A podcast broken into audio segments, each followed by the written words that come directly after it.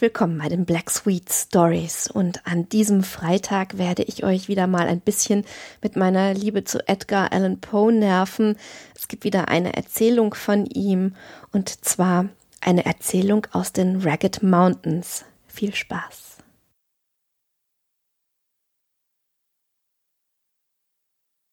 Gegen Ende des Jahres 1827 Während meines Aufenthaltes in der Nähe von Charlottesville in Virginia machte ich zufällig die Bekanntschaft eines Herrn August Badlow.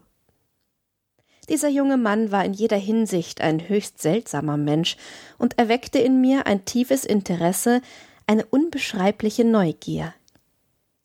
Er war mir nicht allein in psychischer, sondern auch in physischer Beziehung ein Rätsel. Über seine Abstammung konnte ich keine befriedigende Auskunft erhalten. Woher er kam, konnte ich nie mit Sicherheit feststellen. Und selbst was sein Alter anbetraf, so gab es, trotzdem ich ihn einen jungen Mann genannt habe, manches, was mich nicht wenig verwirrte. Gewiss, er schien jung zu sein, und er betonte gern seine Jugend, dennoch gab es Augenblicke, da es mich wenig Mühe kostete, mir einzubilden, er sei an hundert Jahre alt. Aber nichts an ihm war so sonderbar wie seine persönliche Erscheinung. Er war auffallend hochgewachsen und mager, seine Haltung war gebückt, seine Gliedmaßen waren außerordentlich lang und dünn, seine Stirn war breit und niedrig, seine Hautfarbe vollkommen blutlos, sein Mund war groß und sehr beweglich, und seine Zähne waren kräftig, standen jedoch so unregelmäßig und in so großen Zwischenräumen, wie ich das noch bei keinem anderen Menschen bemerkt hatte. Sein Lächeln aber war keineswegs unangenehm, wie man vielleicht hätte annehmen können, doch es blieb sich immer gleich. Es war voll tiefster Melancholie, voll gleichmäßiger, immerwährender Trauer, seine Augen waren ungewöhnlich groß und rund, wie die einer Katze. Und wie bei einer Katze erweiterten oder verengten sich die Pupillen je nach Lichtstärke, die sie traf. In den Augenblicken der Erregung trat in seine Augen ein fast unbegreiflicher Glanz.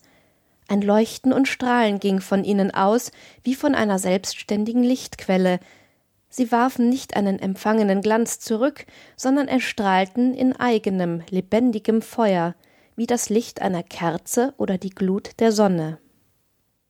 Gewöhnlich aber schienen seine Augen erloschen, verschleiert und trüb. Man konnte sich einbilden, es seien die Augen eines schon lange in der Erde ruhenden Toten. Diese Eigentümlichkeiten seiner persönlichen Erscheinung waren ihm selbst sehr unangenehm, er liebte es, sie zu erklären, zu entschuldigen, was mich zunächst recht peinlich berührte. Bald aber gewöhnte ich mich daran und mein Unbehagen schwand.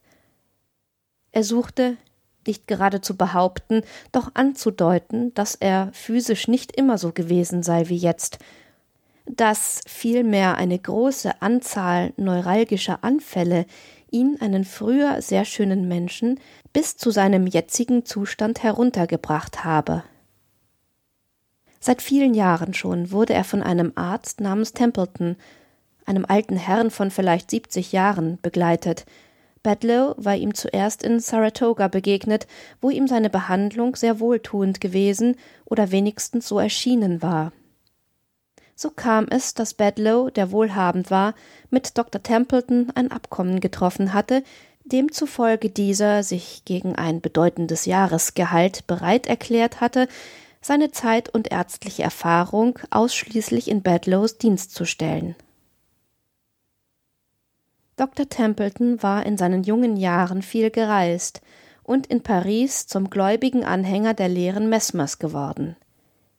Lediglich mit Hilfe magnetischer Mittel war es ihm gelungen, die akuten Schmerzanfälle seines Patienten zu lindern und dieser Erfolg hatte letzterem natürlich einiges Vertrauen zu den Anschauungen eingeflößt, denen man so wirksame Heilmittel verdankte.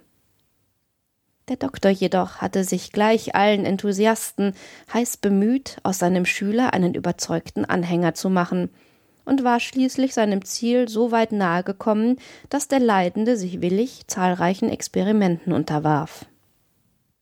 Die häufigste Wiederholung derselben hatte ein Resultat gezeitigt, das heutzutage allgemein gekannt und anerkannt ist und daher kaum noch Beachtung findet, von dem man aber damals in Amerika so gut wie gar nichts wusste. Ich will damit sagen, dass zwischen Dr. Templeton und Bedloe nach und nach ein ganz bestimmter und streng begrenzter Rapport gewachsen war, dass also zwischen ihnen eine magnetische Beziehung bestand. Ich will zwar nicht behaupten, dass dieser Rapport über das einfache Resultat, dass der Arzt den Patienten einzuschläfern vermochte, hinausging, aber diese Macht war immer stärker geworden. Der erste Versuch, einen magnetischen Schlaf herbeizuführen, war dem Mesmeristen fehlgeschlagen. Beim fünften oder sechsten Versuch erzielte er nach großer Anstrengung einen teilweisen Erfolg. Erst beim zwölften Male war der Sieg vollkommen. Von nun an unterlag der Wille des Patienten sehr schnell dem des Arztes, und damals, als ich die beiden kennenlernte, genügte der bloße Gedanke Templetons um Bedloe selbst, wenn dieser von der Gegenwart des Arztes nichts wusste, sofort in den Schlaf zu versetzen. Erst jetzt, im Jahre 1845, wo Tausende täglich ähnliche Wunder erleben, darf ich es wagen, diese scheinbare Unmöglichkeit als ernstzunehmende Tatsache zu berichten. Bedloes Temperament war im höchsten Grade empfindsam, reizbar, enthusiastisch. Seine Einbildungskraft war erstaunlich lebhaft und schöpferisch und wurde noch durch den gewohnheitsmäßigen Genuss von Morphium gesteigert, das er in großen Mengen genoss und nicht entbehren konnte. Es war seine Gewohnheit, jeden Morgen gleich nach dem Frühstück eine große Dosis zu sich zu nehmen oder vielmehr gleich nach dem Genuss einer Tasse schwarzen Kaffees, denn am Vormittag aß er nichts, und dann allein nur von seinem Hund begleitet spazieren zu gehen. Er machte große Wanderungen durch das wilde und düstere Hügelgelände, das sich im Westen und Süden von Charlottesville hinzieht und dem man den Namen Ragged Mountains verliehen hat.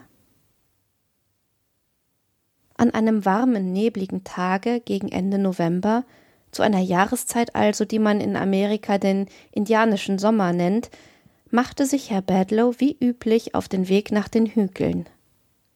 Der Tag verging, und noch immer kehrte er nicht zurück. Gegen acht Uhr abends, als ein unerwartet langes Ausbleiben uns beunruhigte und wir uns auf die Suche machen wollten, erschien er plötzlich. Sein Befinden war nicht schlechter als gewöhnlich, seine Stimmung seltsam aufgeregt. Der Bericht, den er von seiner Wanderung gab und von den Ereignissen, die sein Ausbleiben veranlassten, war in der Tat höchst sonderbar. Sie werden sich erinnern, sagte er, dass es etwa neun Uhr morgens war, als ich Charlottesville verließ. Ich lenkte meine Schritte sogleich den Bergen zu und gelangte gegen zehn Uhr in eine Schlucht, die mir ganz unbekannt war. Ich folgte den Windungen des Engpasses mit großem Interesse. Die Szenerie, die sich rings bot, hatte, trotzdem sie nicht großartig genannt werden konnte, etwas ganz Eigenartiges und erfreute mich vor allem durch ihre vollständige Einsamkeit. Hier war geradezu jungfräulicher Boden. Ich konnte nicht umhin, mir einzubilden, dass der grüne Rasen, auf den ich trat, und die grauen Felsen, über die ich hinwanderte, noch von keinem menschlichen Fuß betreten worden seien. So vollkommen verborgen und tatsächlich nur durch allerlei wundersame Zufälle erreichbar ist der Eingang dieses Tals, dass es durchaus nicht unmöglich ist, dass ich wirklich der Erste war, der erste und einzige Abenteurer, der je in diese Schlucht kam. Der dichte, sonderbare Nebelrauch, der für den indianischen Sommer bezeichnend ist und der jetzt schwer auf allen Dingen lag, vertiefte den unbestimmten Eindruck, den diese Dinge auf mich machten. So dicht war dieser sanfte Nebel, dass ich den Weg vor mir stets nur eine kurze Strecke weit überblicken konnte. Der Pfad war vielfach gewunden, und da die Sonne nicht zu sehen war, wusste ich bald nicht mehr, in welcher Richtung ich mich vorwärts bewegte. Inzwischen wirkte das Morphium wie gewöhnlich. Die Erscheinungen der äußeren Welt wurden für mich von tiefstem Interesse. Das Zittern eines Blattes, die Farbe eines Grashalms, die Form eines Kleeblattes, das Summen einer Biene, das Schimmern eines Tautropfens, das leise Wehen des Windes, die sanften Düfte vom Walde her. Alles brachte mir eine Welt voller Einbildungen, eine heitere, närrische Fülle unzusammenhängender, grauser Gedanken.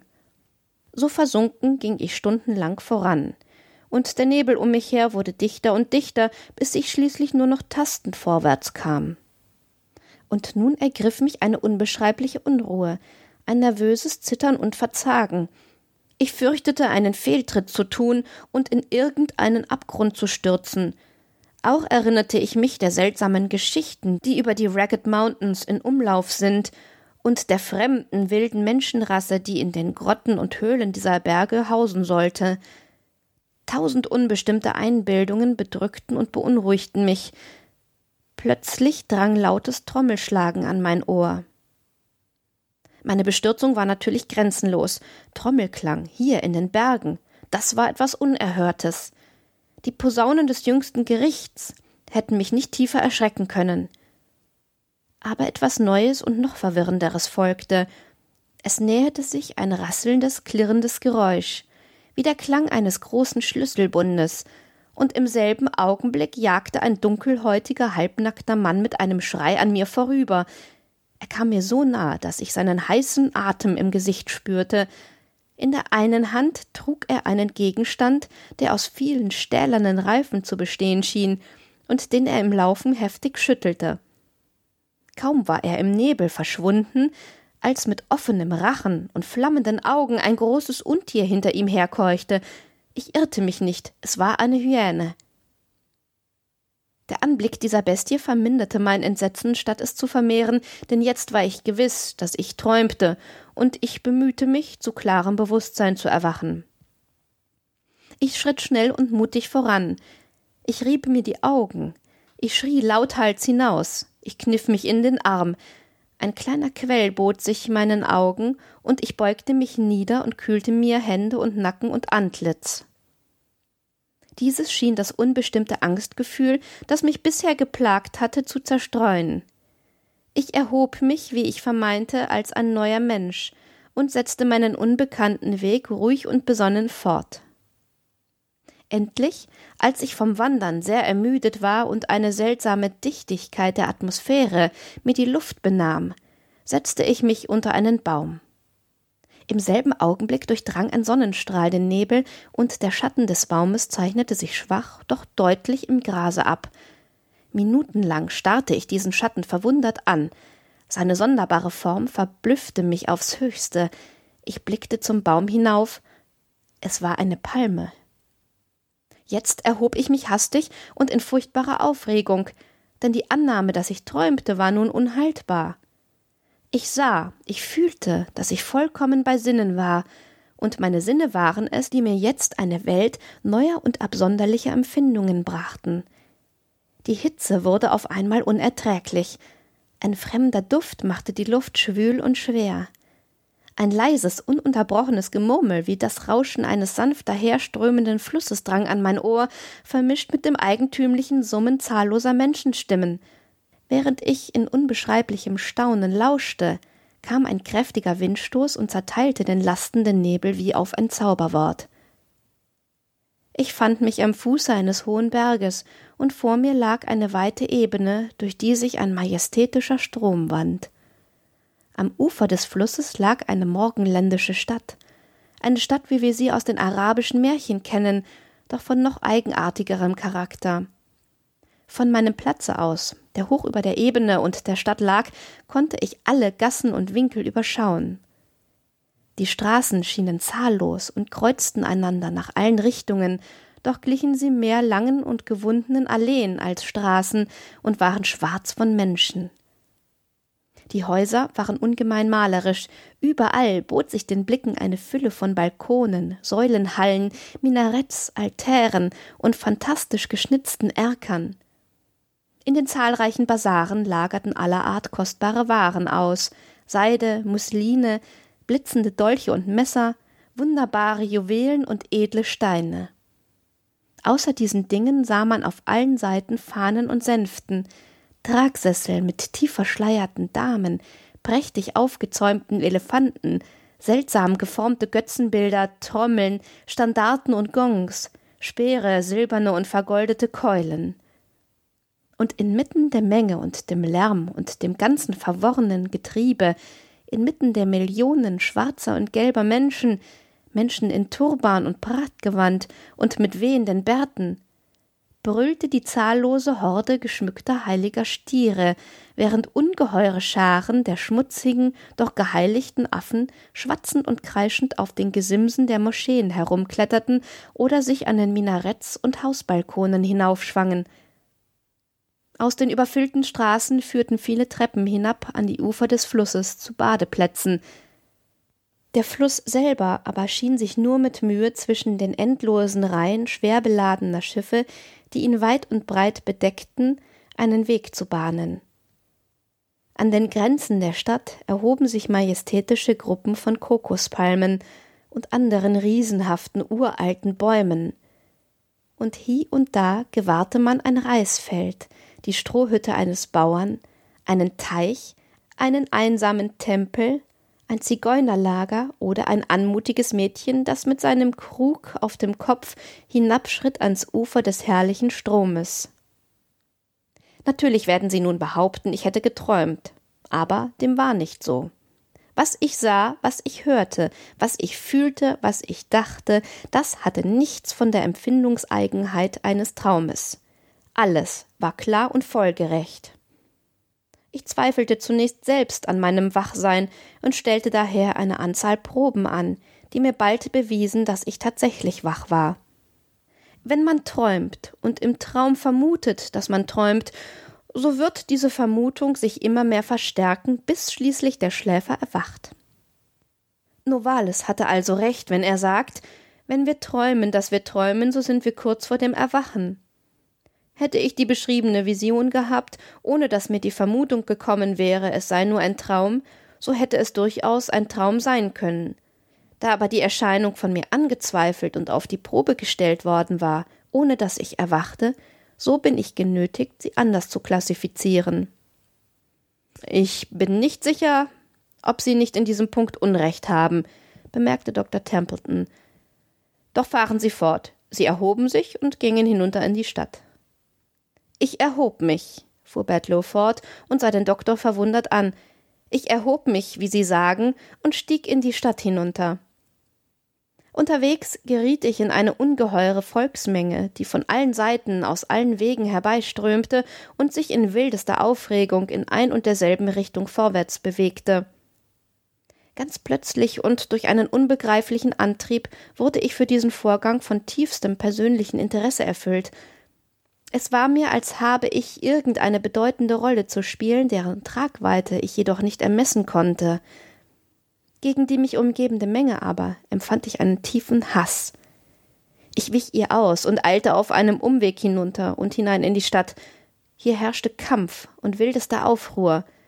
Eine kleine Gruppe von Männern, teils in indischer, teils in europäischer Kleidung, die ein Herr in britischer Uniform befehligte, verteidigte sich gegen den anstürmenden Volkshaufen.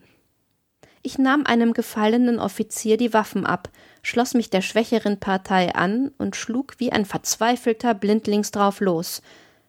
Die Übermacht der Feinde zwang uns bald in einer Art Kiosk Zuflucht zu suchen. Hier verbarrikadierten wir uns und waren für den Moment in Sicherheit. Durch ein Schlupfloch hinausspähend gewahrte ich einen ungeheuren Volkshaufen, der in rasender Wut einen am Flussufer aufragenden, glänzenden Palast umringte und zu stürmen versuchte. Plötzlich sah ich, wie sich aus einem oberen Fenster ein weibisch aussehender Mensch an einer Strickleiter herabgleiten ließ, die aus Turbanen seines Gefolges geknüpft worden war. Ein Boot lag bereit, das ihn sogleich an das gegenüberliegende Flussufer in Sicherheit brachte. Und jetzt nahm ein neuer, drängender Gedanke von meiner Seele Besitz. Ich richtete an meine Gefährten einige hastige, doch energische Worte und machte mit denen, die ich für meinen Vorschlag gewonnen hatte, einen kühnen Ausfall. Wir stürzten uns in die wogende Volksmasse, man wich zunächst vor uns zurück, bald aber stürmte die Menge wieder vorwärts, kämpfte wie toll und zog sich von neuem zurück. Inzwischen hatte man uns vom Kiosk weit fortgedrängt, hinein in enge, unbekannte Gassen, in deren finstere Tiefe die Sonne niemals einzudringen vermochte. Der Pöbel umringte uns, bewarf uns mit Speeren und überschüttete uns mit Pfeilen. Diese letzteren waren sehr eigentümlich und glichen in gewisser Hinsicht dem gewundenen Dolch der Malayen. Ihre Form ahmte die Gestalt der kriechenden Schlange nach, sie waren lang und schwarz, und ihre Spitze war vergiftet. Einer von ihnen traf mich an der rechten Schläfe, ich taumelte und fiel. Entsetzliche Übelkeit erfasste mich, ich wälzte mich, ich rang nach Atem, ich starb.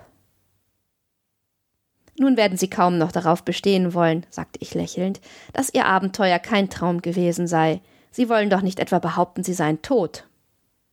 Auf diese Worte hin erwartete ich natürlich irgendeinen lebhaften Einspruch von Bedlow zu vernehmen, zu meiner Verwunderung aber zögerte er, zitterte, erbleichte und blieb stumm.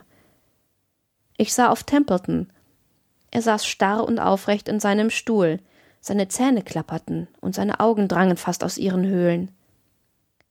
Weiter, sagte er endlich mit heiserer Stimme zu Bedlow.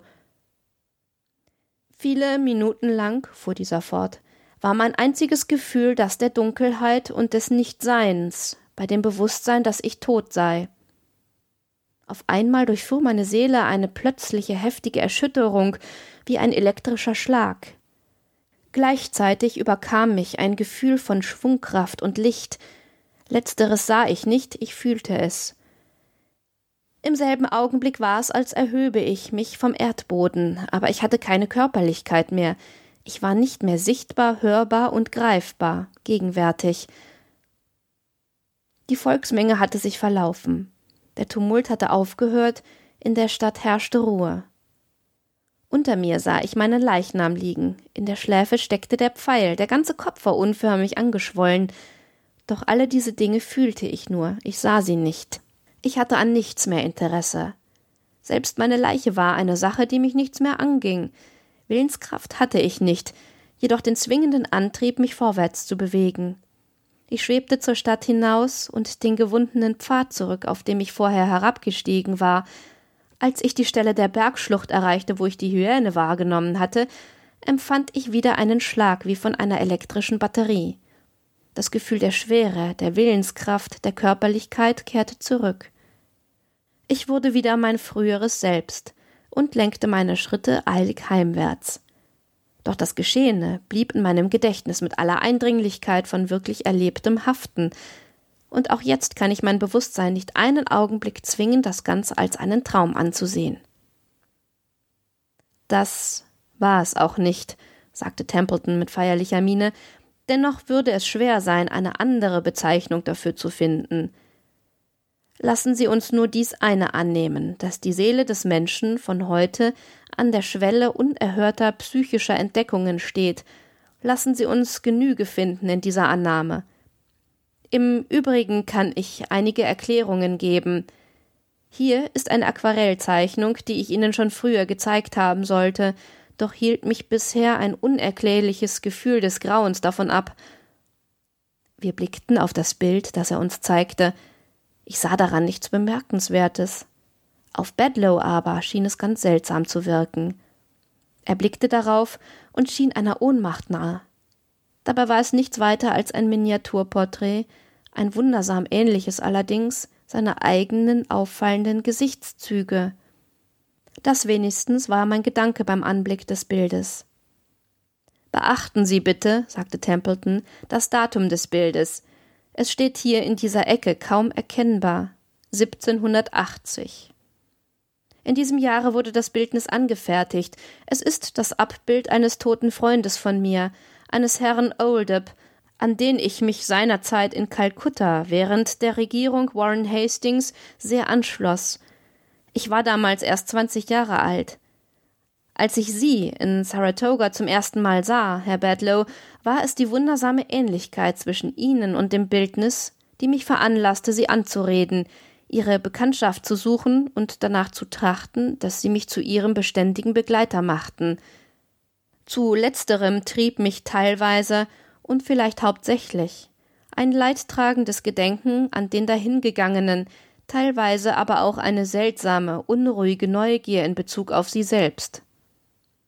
In ihrer Schilderung der Vision, die sie inmitten der Berge hatten, haben sie bis ins kleinste Detail genau die indische Stadt Benares am Ufer des heiligen Stroms beschrieben. Der Aufruhr, die Kämpfe, das Blutbad waren tatsächliche Begebenheiten im Gefolge des Aufstandes unter Chaite Singh, der sich 1780 ereignete und Hastings in Todesgefahr brachte. Der Mann, der sich an der Turbanstrickleiter herabließ und flüchtete, war Chaite Singh selbst. Die Leute im Kiosk waren Sipahis und britische Offiziere unter Hastings Anführung. Zu diesen zählte auch ich, und ich tat, was ich nur konnte, um den voreiligen und verhängnisvollen Ausfall des jungen Offiziers zu verhindern, der dann in den überfüllten Straßen durch den vergifteten Pfeil eines Bengalen getötet wurde. Dieser Offizier war mein liebster Freund, es war Oldip, und nun sehen Sie hier. Der Sprecher hielt ihm ein Notizbuch hin, in dem sich mehrere frisch beschriebene Seiten befanden. An dieser Niederschrift können Sie ersehen, dass genau zur selben Zeit, als Sie in den Bergen all jene Dinge zu sehen glaubten, ich hier zu Hause damit beschäftigt war, sie schriftlich festzuhalten. Etwa eine Woche nach diesem Gespräch erschien in einer Zeitung von Charlottesville folgende Notiz. Wir erfüllen die traurige Pflicht, von dem Ableben des Herrn August Bedlow Kenntnis zu geben. Er war ein Mann, den sein tugendhafter Charakter und liebenswürdiges Wesen den Bürgern von Charlottesville lieb und teuer gemacht haben. Herr Bedlow war vor einigen Jahren neuralgischen Anfällen unterworfen, die ihn oft dem Tode nahe brachten, doch kann dies nur als die mittelbare Ursache seines Ablebens angesehen werden. Die unmittelbare Veranlassung war äußerst seltsam. Bei einem vor einigen Tagen unternommenen Ausflug in die Ragged Mountains holte er sich eine leichte Erkältung, die von Fieber und Blutandrang zum Gehirn begleitet war. Zur Behebung des letzteren schritt Dr. Templeton zur Anwendung von lokalem Aderlass. Man setzte dem Kranken Blutegel an die Schläfen. In erschreckend kurzer Zeit starb der Patient. Man stellte fest, dass in die Schüssel, die die Blutegel enthielt, versehentlich einer jener giftigen, wurmartigen Blutsauger hineingeraten war, die hie und da in den benachbarten Weihern gefunden werden. Dieses Tier sog sich an einer Stelle der rechten Schläfe fest. Seine große Ähnlichkeit mit dem offiziellen Blutegel war schuld, dass man den Missgriff zu spät gewahrte. Der giftige Blutsauger von Charlottesville unterscheidet sich von dem offiziellen Blutegel durch seine auffallende Schwärze und vor allem durch seine schlangenartigen Bewegungen. Ich sprach mit dem Herausgeber der betreffenden Zeitung über den so seltsamen Fall und erkundigte mich auch, weshalb der Name des Verstorbenen BEDLO geschrieben worden war. Ich vermute, sagte ich, dass Sie zu solcher Schreibweise die Berechtigung hatten, aber ich habe stets angenommen, der Name werde am Ende mit einem E geschrieben. Berechtigung? Nein, erwiderte er. Es ist lediglich ein Druckfehler. Der Name ist Badlow mit E am Ende, und nie in meinem Leben habe ich ihn anders geschrieben gesehen. Dann, murmelte ich im Davongehen, hat es sich gezeigt, dass eine Wahrheit seltsamer ist als irgendeine Erdichtung. Denn Bedlow ohne das E, was ist es anderes als Oldip umgekehrt? und der Mann da sagt, es sei ein Druckfehler. Damit beschließen wir die Erzählung aus den Ragged Mountains von Edgar Allan Poe und auch die heutige Folge der Black Sweet Stories. Ich hoffe sehr, es hat euch gefallen. Ich hoffe, ihr seid beim nächsten Mal auch wieder mit dabei und wünsche euch bis dahin eine wunderbare Zeit. Tschüss.